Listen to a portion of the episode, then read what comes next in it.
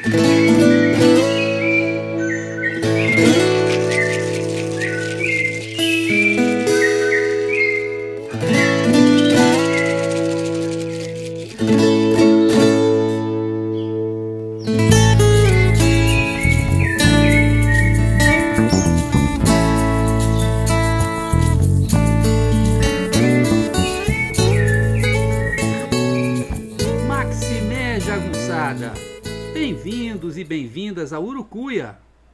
podcast feito para te ajudar a ler Grande Sertão Veredas e outras obras do nosso amado João Guimarães Rosa. Eu sou o Marcos Alvito. Maximé Jagunçada! E aí, tudo bem com vocês? Estão prontos para o episódio 38 do Urucuia Podcast? Esse episódio se chama ele é, ele é o segundo episódio, né, a segunda parte de uma série de episódios sobre o jagunço, né, essa figura tão central no Grande Sertão Veredas. Então, a parte de hoje, a parte 2, se chama O Sertão. Vamos lá. Episódio 38, O Jagunço, parte 2, O Sertão. Uma vez tendo definido o jagunço, diferenciando-o do capanga e do cangaceiro, Agora podemos passar à pergunta seguinte: qual é o ambiente físico, social e político que produz o jagunço? Este conjunto de condições pode ser resumido em uma só palavra: o sertão. Quem afirma isso é o próprio Riobaldo. Lá pelo final da sua narrativa, pouco antes de contar a selvagem desgraça, ou seja, a trágica morte de Adorim. Emocionado, ele atribui toda a sua trajetória ao sertão. Ele diz para o doutor: O senhor escute meu coração. Pegue no meu pulso. O senhor avista meus cabelos brancos? Viver, não é? É muito perigoso. Porque ainda não se sabe. Porque aprender a viver é que é o viver mesmo. O sertão me produz, depois me engoliu, depois me cuspiu quente do quente da boca. O senhor crê minha narração? A passagem é clara. Riobaldo se vê como um subproduto do sertão. Mas é preciso examinar com calma em que consiste esse sertão real, já que existem também o sertão metafísico e o sertão existencial, como vimos no episódio 15. Tratemos primeiramente do sertão no seu aspecto físico. A palavra sertão, utilizada pelos primeiros cronistas desta terra, origina-se do termo desertão. Desertão, logo abreviado para sertão, designava toda e qualquer zona interiorana, pouco habitada, portanto deserta de homens, de pessoas. Isso foi logo abreviado para sertão. É, e ela era pouco habitada porque os interesses de exploração por parte da coroa portuguesa limitavam-se ao litoral e às regiões próximas, onde se davam os cultivos voltados para exportação, como a cana-de-açúcar o sertão ficou largado à própria sorte, praticamente sem presença de autoridade governamental. Ali preponderava o uso extensivo da terra voltado para a criação de gado, com pouca necessidade de utilização de mão de obra. A pecuária fornecia carne para os setores mais dinâmicos da economia agroexportadora. O tipo de trabalho do vaqueiro, que implicava na movimentação por vastas áreas, obrigava a utilização de uma mão de obra livre, ao contrário da plantation escravista. A rarefação demográfica e a ausência do Estado proporcionam um ambiente ideal para o banditismo, o que aparece logo no primeiro parágrafo do livro. Diz Riobaldo. Lugar sertão se divulga, é onde os pastos carecem de fechos, onde um pode torar 10, 15 léguas. 15 léguas daí cerca de, de é, 90 quilômetros, tá? Que Dá mais de 90 quilômetros, dá mais de 100 quilômetros, porque a légua são 6,6 quilômetros vezes é, vezes 15 dá mais de, dá mais de 100 quilômetros. Tá? Bom, ou melhor, dá quase 100 quilômetros. Bom, já viram que eu sou de humanas, né? Me atrapalhei todo para fazer a conta. Mas enfim, era uma extensão enorme. Né? E onde. Então vou re repetir a citação. Lugar sertão se divulga. É onde os pastos carecem de fechos. Onde um pode torar 10, 15 léguas sem topar com casa de morador. E onde criminoso vive seu Cristo Jesus arredado do arroxo de autoridade. É preciso lembrar que sertão não tem necessariamente uma conotação de região árida. É apenas região interiorana, cujo meio físico varia muito. O sertão compreende uma área vasta, indefinida e variada, que se encontra em vários estados: Minas Gerais, Bahia, Sergipe, Alagoas, Paraíba, Pernambuco, Rio Grande do Norte, Ceará, Piauí, Maranhão, Goiás e Mato Grosso. A caatinga nordestina é sertão, mas o sertão do livro, abundante em rios e veredas, também é sertão. Lembrando que o sertão de Grande Sertão Veredas engloba o norte de Minas, parte do sul da Bahia e do oeste de Goiás.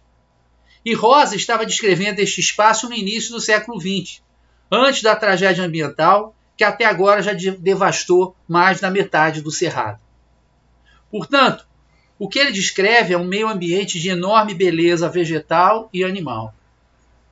Rosa dramatiza isso muito bem a partir da educação estética e ecológica que Diadorim proporciona a Riobaldo. Isso desde o primeiro encontro dos dois, quando Diadorim era apenas um menino contando esse episódio do encontro dele com o menino no de Janeiro e da travessia depois do São Francisco para outra margem do São Francisco, diz assim Riobaldo: Saiba o senhor, o de Janeiro é de águas claras e é rio cheio de bichos cágados. Se olhava lado, se via um vivente desses, em cima de pedra, quentando sol ou nadando descoberto, exato. Foi um menino quem me mostrou. E chamou minha atenção para o mato da beira, em pé, paredão, feito a régua regulado. As flores, ele prezou. No alto eram muitas flores, subitamente vermelhas, de olho de boi e de outras trepadeiras, e as roxas do mucunã, que é um feijão bravo, porque se estava no mês de maio. Um pássaro cantou, nhambu e periquitos Bandos passavam voando por cima de nós. Não me esqueci de nada, o senhor vê. Aquele menino, como eu ia poder deslembrar? Um papagaio vermelho. Ararafor? Ele me disse. E que, que, que? O araçari perguntava. Vendo assim o cenário do sertão, a sua fauna, a sua flora, até a lua do sertão, né, são um personagem do Grande Sertão Veredas. Essa beleza, todavia, se contrapunha à dureza da realidade social do sertão. O Estado estava ausente. Suas intervenções eram esporádicas e muito seletivas, somente para esmagar rebeliões, como Canudos, ou para fortalecer um ou outro coronel aliado que estivesse em apuros. A terra, há muito, já estava nas mãos de umas poucas famílias, há séculos até. Seu Ornelas, por exemplo, dono da fazenda Barbaranha, de Geobaldo, era homem bom, descendente, poceiro de Sesmaria. Né? Só falta dizer que era descendente de um dono de capitania hereditária, mais ou menos isso.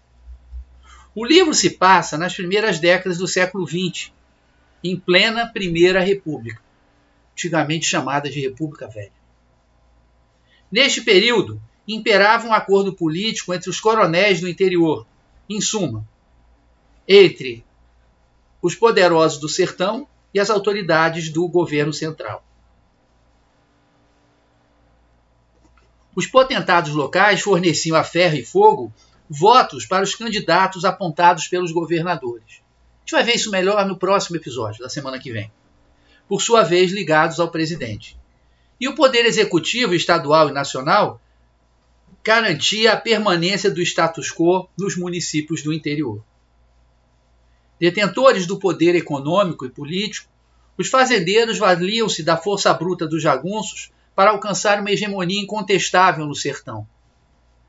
É o que o pai padrinho Celorico Mendes ensina a Riobaldo.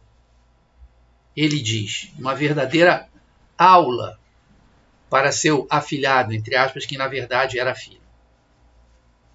Ah, a vida vera é outra do cidadão do sertão. Política. Tudo política e potentes chefias.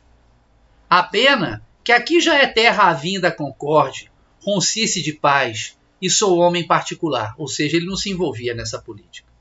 Mais adiante, por aí arriba, ainda fazendeiro graúdo se reina mandador, todos donos de agregados valentes, turmas de cabras do trabuco e na carabinas escopetada. Domingos Touro no Alambiques, Major Urbano na Macassar, os Silva Sales na Cronde, Crondeúba, no Valval, Dona Próspera Blasiana, Dona Adelaide no Campo Redondo, Simão Avelino na Barra da Vaca, que hoje se chama Arinos, Mozar Vieira no São João do Canastrão, o coronel Camusim nos Arcanjos, com marca de Rio Pardo, e tantos, tantos. Nisto, que na extrema de cada fazenda, some e surge um camarada de sentinela que sobraça o pau de fogo e vigia feito onça que come carcaça. Ei, mesma coisa no barranco do rio. E se descesse São Francisco, que aprova, cada lugar é só de um grande senhor, com sua família geral, seus jagunços mil, ordeiros. Versão Francisco da Arrelia, Januária, Carinhanha, Urubu, Pilão Arcado, Chique Chique e Sento Sé. Parece até a música do Sai Guarabira. Sendo assim, não havia muita escapatória para o homem livre.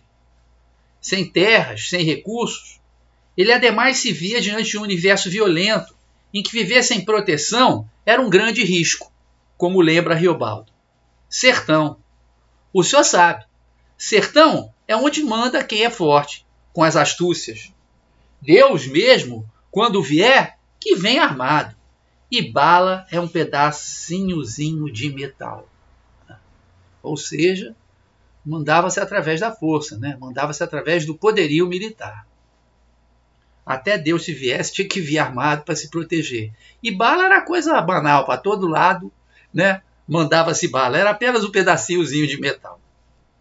A única solução era se colocar sobre a proteção ou opressão, digamos assim, com perdão da expressão, proteção ou opressão, porque já é, é uma, uma, uma, uma expressão contraditória, dialética, né? de um fazendeiro. E o Balde e sua mãe, por exemplo, sem dispor de qualquer outro vínculo, contam com a benevolência de uma família importante, que os leva consigo para a região próxima ao Rio de Janeiro. Não ao Rio de Janeiro cidade, mas um rio que se chamava de Janeiro. Diz Riobaldo, gente melhor do lugar eram todos dessa família Guedes, Gideão Guedes. Quando saíram de lá, nos trouxeram junto, minha mãe e eu. Ficamos existindo em território baixio da Sirga, da outra banda, Ali é onde o de Janeiro vai no São Francisco. O senhor sabe. Eu estava com uns 13 ou 14 anos. Nos momentos em que as disputas políticas ou a vendetta, né, a, a busca da vingança se acirravam, a situação parece a descrita por Riobaldo. Tudo naquele tempo, e de cada banda que eu fosse, eram pessoas matando e morrendo, vivendo numa fúria firme. Muitos desses homens livres, entre aspas, pro livres, se você não tem muitas escolhas possíveis, você não é realmente livre, né? Muitos desses homens livres, entre aspas, tornavam-se agregados ou meeiros nas terras de um grande fazendeiro. Esta condição era fruto de um contrato verbal, que poderia ser revogado a qualquer hora pelo dono da terra, levando à expulsão. A precariedade era a marca da existência desse homem livre do sertão. Desta forma, ele não podia negar seu braço diante de um pedido do dono da terra, solicitação que poderia ir de um conserto de cerca até o assassinato de um inimigo. Muitas vezes, além de entregar metade da colheita e de efetuar trabalhos ocasionais, este homem do coronel era recrutado para a defesa, ou até mesmo para alguma incursão violenta contra um inimigo político. Se ele demonstrasse coragem e habilidade guerreira, poderia vir a tornar-se um capanga, ou até mesmo um jagunço do bando a serviço daquele proprietário. Embora áspera e perigosa, a vida de jagunço também tinha suas vantagens. A primeira era o sentimento de superioridade sobre a população civil, digamos assim. Em um raro momento de euforia pela sua condição de jagunço, Riobaldo resume bem.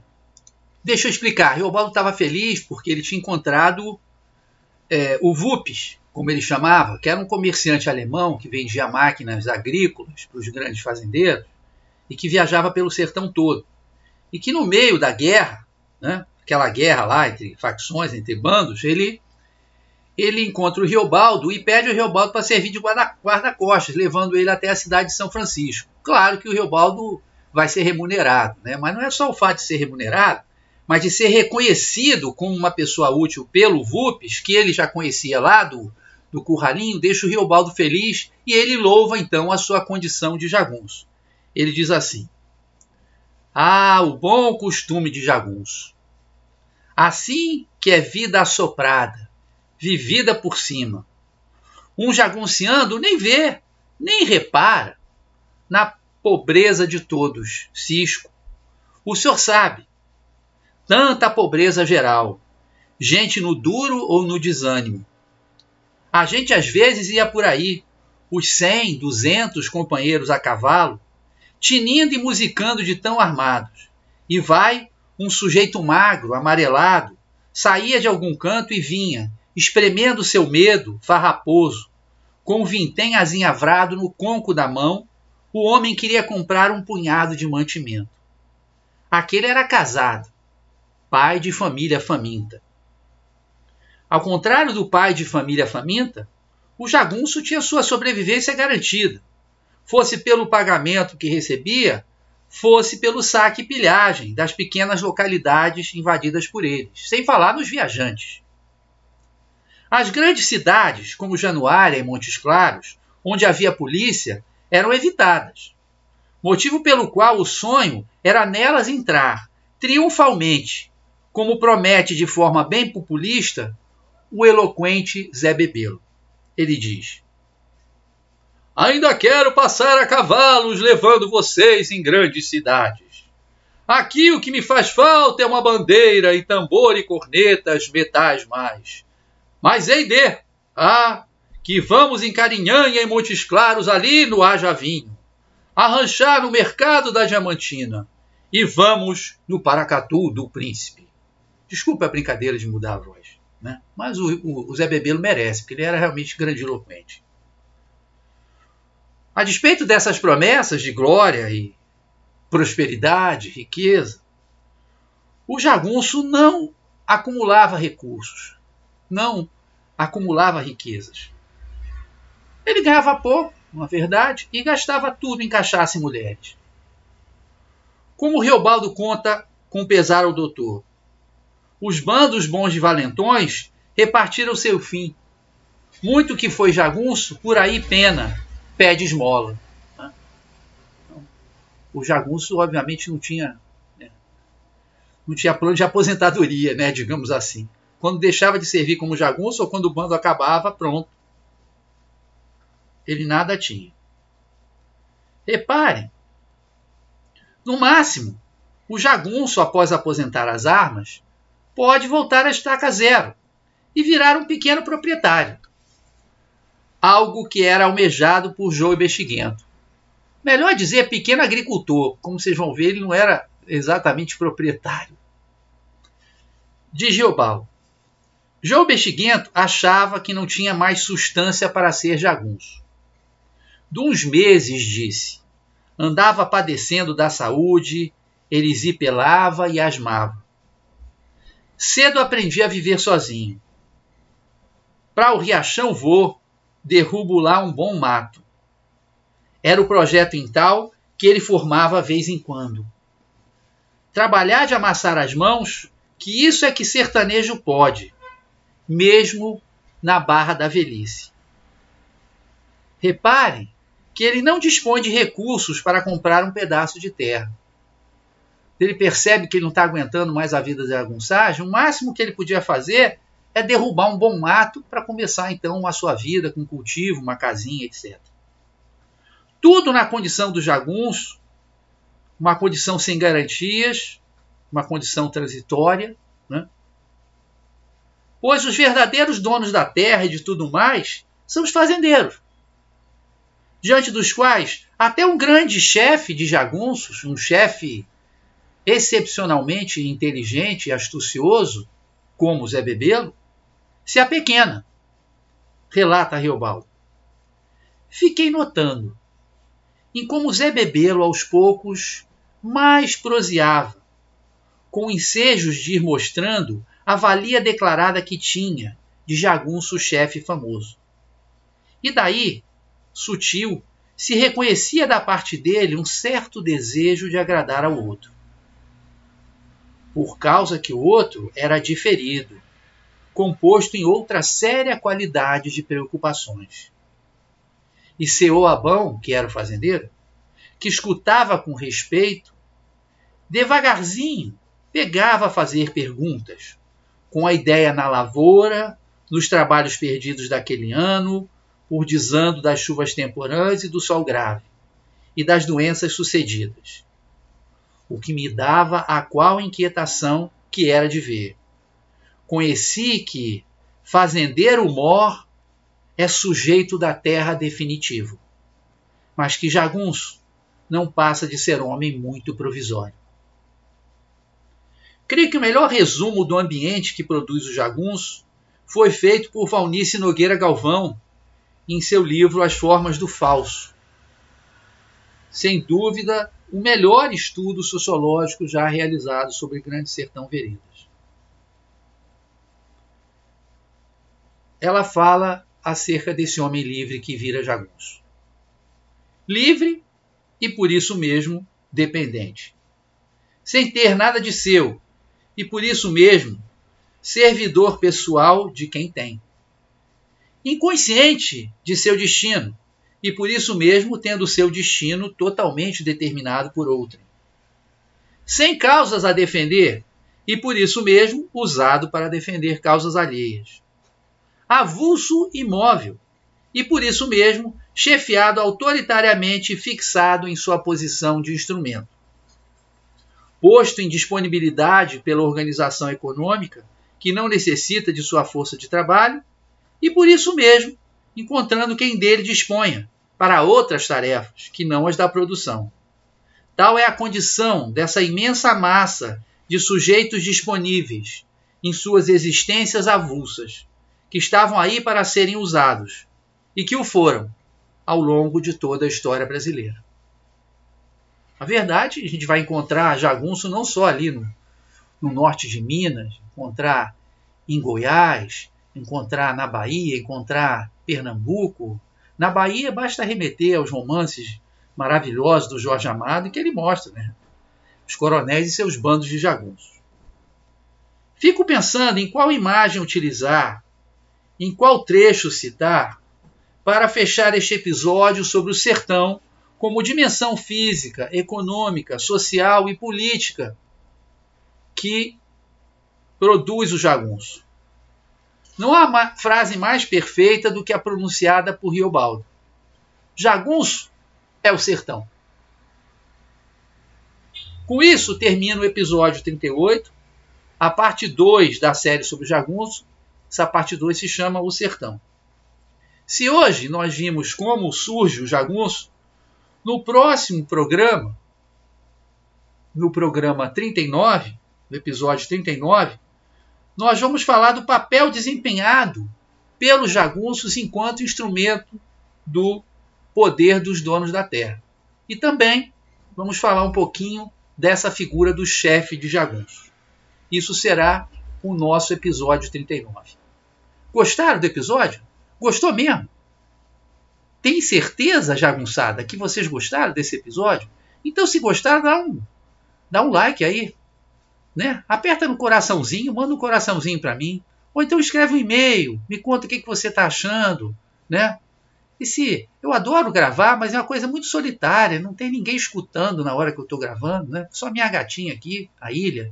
Então, poxa, dá um feedbackzinho, eu agradeço muito, tá bom?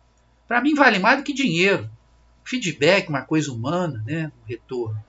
E, por falar numa coisa humana, numa coisa maravilhosa, essa é a música. Acordais, que é a trilha sonora do nosso do nosso Urucuia Podcast. Acordais também é o nome do CD que está no Spotify. Do meu amigo Delfim, também chamado no registro civil de Alex Rocha e da grande cantora Joyce Carvalhais. Então, com vocês, acordais e até o episódio 39. Um grande abraço, Maximé Jagunçada, um beijo, tchau!